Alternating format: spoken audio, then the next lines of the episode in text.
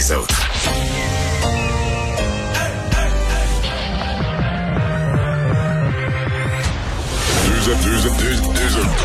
Deux animateurs cohérents, deux visions différentes. Une seule émission, pas comme les autres. Mario Dumont et Vincent Dessureau. Cube, Cube Radio. Bonjour tout le monde, bienvenue à l'émission. Bienvenue à Cube Radio, 15h30 ou tout presque. Bonjour Vincent. Salut Mario. Et euh, ben bonne nouvelle aujourd'hui, les Américains qui nous donneraient finalement des vaccins, ben oui, ou nous en vendraient. Selon des sources au, euh, ben, au, euh, aux médias Bloomberg, euh, on serait le Canada et le Mexique en tête de liste pour recevoir les premiers les premières exportations de vaccins du Canada. Laisse-moi deviner, il me semble, c'est quand la campagne aux États-Unis va être pas mal avancée, puis ils vont avoir des débordements de, de quantité. Exact. Au moment où il y aura des vaccins là, pour tous les Américains. Ben là, on sera premier avec les Mexicains. D'ailleurs, les Mexicains ont fait des, des euh, appels publics là, pour demander aux Américains de leur envoyer des vaccins. Pour l'instant, sans réponse. Et M. Biden avait dit hier, oui, oui, on a une discussion avec plusieurs pays, mais il ne, ne les avait pas nommés. Ben, ce serait le Canada et le Mexique. Par contre, est-ce qu'on va recevoir ces vaccins-là au moment où ce sera plus un problème, là, la quantité de vaccins, on va recevoir. Le ben déjà, on n'est pas loin d'avoir les vaccins qu'il nous faut. Là. Ben, on est pas mal là. Alors, euh, peut-être trop peu, trop tard pour les États-Unis. Merci Vincent. On va aller rejoindre Paul Larocque. 15h30, c'est le moment de joindre Mario Dumont en direct dans son studio à Cube Radio. Salut Mario, salutations à, à tes auditeurs euh, également. Bonjour. Mario, tu sais que le Conseil des ministres est, est réuni en ce moment à Québec et Mario, euh, de sources sûres, j'apprends que le gouvernement est sur le point d'annoncer, de nommer, euh, tu te souviens, la, la, une des premières grandes recommandations de la commission euh, Laurent sur la DPJ, c'était de nommer enfin quelqu'un de responsable de la DPJ. Donc, euh, le, le, gouvernement vient de faire son choix. Là. Les sources sûres me disent que on va annoncer la nomination de Catherine Lemay, euh, qui est à l'heure PDG du CIS de, de la Montérégie euh, Est. Euh, Catherine Lemay qui va devenir la directrice nationale de la protection de la jeunesse. Donc, on va nommer pour la première fois quelqu'un qui va être imputable et responsable de, la DPJ. Mario, est-ce que les choses commencent à changer? Est-ce que on avance de ce côté-là de la responsabilité de nos élus et surtout de la haute fonction publique?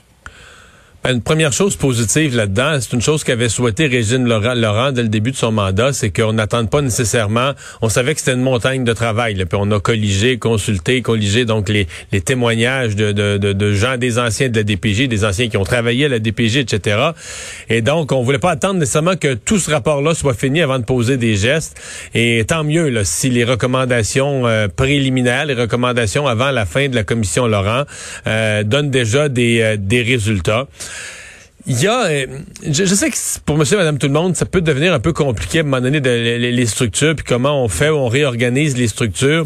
Mais il y a quand même quelque chose de réel avec la DPJ, c'est-à-dire que dans les dernières réformes, là, on a assujetti la DPJ vraiment, on l'a mis en dessous euh, des CIS et des CIUS. C'est-à-dire qu'on en a fait vraiment une espèce de dans le dans la grande dans le grand chapiteau là, du CIS ou du CIUS, donc du système ah. hospitalier. Le, on a accroché C'est ça, on a accroché la DPJ. Or ce n'est pas un service hospitalier, c'est un service social complètement différent et qui s'est souvent trouvé autant dans la répartition de budget que dans les stratégies, s'est retrouvé oublié là, avec les CIS et les CIUS. Donc d'avoir euh, une, une personne qui est vraiment en charge de ça, moi, je pense qu'il y a, du positif là-dedans. Faut pas s'illusionner en même temps. Il y a des problèmes de ressources, puis il y a des, gens sur le terrain, des travailleurs sociaux, des agents de la DPJ qui ont trop de dossiers, n'ont pas le temps de tous les voir, de les voir assez vite. Pas parce que tu nommes une personne là en haut de la pyramide que tu viens de tout régler. Mais je pense que oui, si on en fait une priorité, c'est un des gestes qui peut être posé.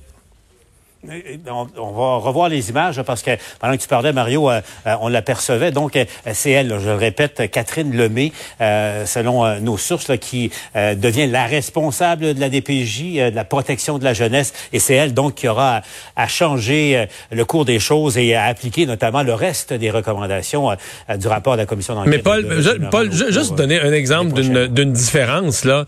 Je veux dire, elle, à mon avis, dans son nouveau rôle, là, en haut de la pyramide, pourrait être interpeller soit le premier ministre ou le premier fonctionnaire, celui qui est juste en bas du premier ministre, le, secrétaire général du gouvernement.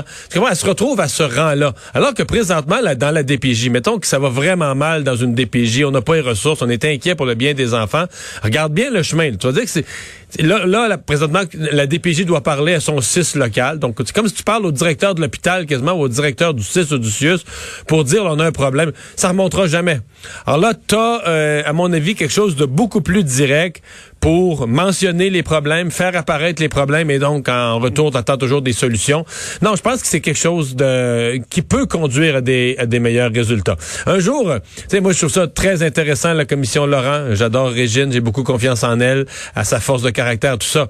Mais euh, je ne sais pas s'il y aura ça dans son rapport, mais un jour il faudra aussi qu'on s'attarde comme société à, à, partir de quelle année on fait baisser le nombre de signalements. Puis comprends-moi bien, pas le nombre de signalements parce qu'on reviendra aux lois de l'omerta puis on dénonce plus puis on signale plus là. Mais je trouve toujours que dans une société quand même où on se vante, que notre développement économique s'améliore, que notre niveau d'éducation s'améliore, tous les critères d'une société avancée s'améliorent. Beaucoup de misère quand même à m'expliquer qu'il y a de plus en plus. Tu sais, on parle beaucoup de la de la DPJ, de la méthode, de qui travaille là, de ce qu'ils font. Le fond du problème. Mais tu sais, devenir une société qui s'occupe mieux de ses enfants puis qu'il y en a moins qui ont besoin de passer par la DPJ, c'est peut-être pas un objectif complètement fou, ça non plus. Là.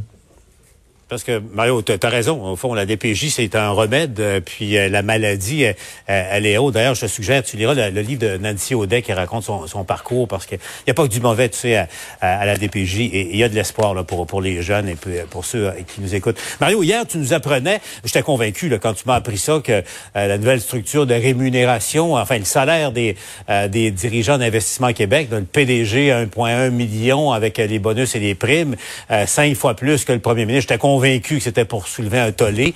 Euh, bon, le gouvernement qui, tu le disais hier, tu sais, euh, utilisait le concept de l'étalon mesure, euh, tu sais, comparait ça au, euh, au salaire, à la rémunération des, des, dirigeants du Fonds Solidarité de la FTQ. Mais Mario, surprise, ça n'a pas suffi pour calmer la tempête à Québec. Non, et l'opposition euh, s'en est pris. En fait, euh, ma connaissance, de tous les partis d'opposition s'en sont pris assez vivement euh, au gouvernement là-dessus. le ministre Fitzgibbon qui a défendu sa sa politique de rémunération. Puis il y a un aspect très technique, là, le calcul, les trois critères sur trois ans. Là, c'est vraiment c'est un cycle de trois ans sur lesquels on, on, intègre les trois critères que je te mentionnais hier, le développement économique, les, le fonctionnement de l'entreprise elle-même et le rendement sur le portefeuille. Mais tu sais, à la fin, les gens retiennent le chiffre. Là. C'est, c'est pas. C'est un débat, c'est un débat technique, c'est des réponses techniques que donne le ministre Fitzgibbon, mais les gens retiennent le chiffre. Euh, des vice-présidents qui vont gagner entre 7 et 900 000 dollars. Moi je trouve toujours ça difficile de parler de rémunération dans le secteur public parce que, je veux dire, on le sait que c'est ça qui gagne pour des emplois équivalents dans le privé. Là. Ça, c'est pas une invention de l'esprit. En fait, même c'est plus. Là. Donc, c'est vrai, c'est la vérité. Euh, c'est vrai aussi qu'on veut avoir, on dit, ben, le secteur public, on va travailler pour le bien public. On va aller chercher du monde au moins aussi bon, sinon idéalement meilleur. En même temps, on veut pas qu'ils travaillent juste pour l'argent. Ben, tu sais, comment tu recrutes, là? tu, penses-tu sérieusement que tu vas aller voir quelqu'un qui gagne, mettons, un million dans le secteur bancaire et que tu vas dire, gars, viens-t'en travailler au gouvernement pour 300 000, qui va prendre une coupure de salaire de 700 000. Personne ne va faire ça. Donc, c'est, c'est, là que c'est compliqué. Ça, des des Christian Dubé, il y en a pas, il y en a pas beaucoup parce que c'est ça qu'il a subi comme comme baisse de salaire. Ouais, donc, tout, ça, pour dire que ouais, c'est c'est difficile à défendre quand même. Ça reste pour le gouvernement quand tu compares avec ce qu'il y avait avant, ça reste difficile à défendre. Et surtout, et surtout que ça tourne en rond, les négociations du secteur public et parapublic. Il y a quelques minutes, j'avais Marc Ranger qui coordonne la, la, la, négociation pour la, FTQ, puis représente les, les préposés bénéficiaires, le personnel de soutien dans le monde scolaire, qui, sont exposés à la COVID, qui sont stressés, qui travaillent fort, souvent qui sont tombés malades parce qu'ils étaient au, front, puis ils peinent, on leur offre même pas 2 par année. Alors, tu reçois cette nouvelle-là euh, du ça c'est dur à faire accepter par la population. Bon, mais la, seule logique pour faire accepter ça, s'il y en a une, c'est de dire si on veut donner des meilleurs salaires à tous les employés du secteur public, il faut que l'économie du Québec performe mieux.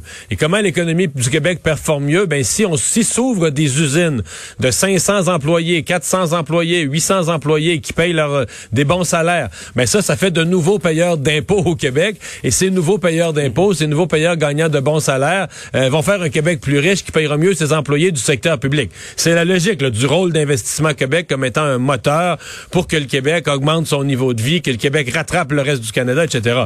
Mais on comprend que la Ils m'ont dit, là, ce que je viens de t'expliquer, c'est un, c'est un grand chemin à expliquer au monde, là, que des meilleurs Ah, ouais, salaires ouais. vont attirer des meilleures personnes à Investissement Québec, qui vont faire une meilleure job, qui vont attirer des investissements, qui vont améliorer l'économie du Québec, qui vont améliorer la rémunération dans le secteur public. Pas mal plus direct de regarder ça puis de dire, moi, on me donne 2% puis eux autres, on leur donne un million. Le raisonnement est pas mal plus simple comme ça.